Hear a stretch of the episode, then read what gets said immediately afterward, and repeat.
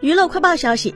七月二十二日，北京警方发布吴亦凡事件相关通报，其中提到，网络写手徐某在都美竹曝光与吴亦凡交往内容后，为谋取利益，主动联系都美竹，经商议后共同策划，并由徐某撰写《决战》等十余篇微博文案。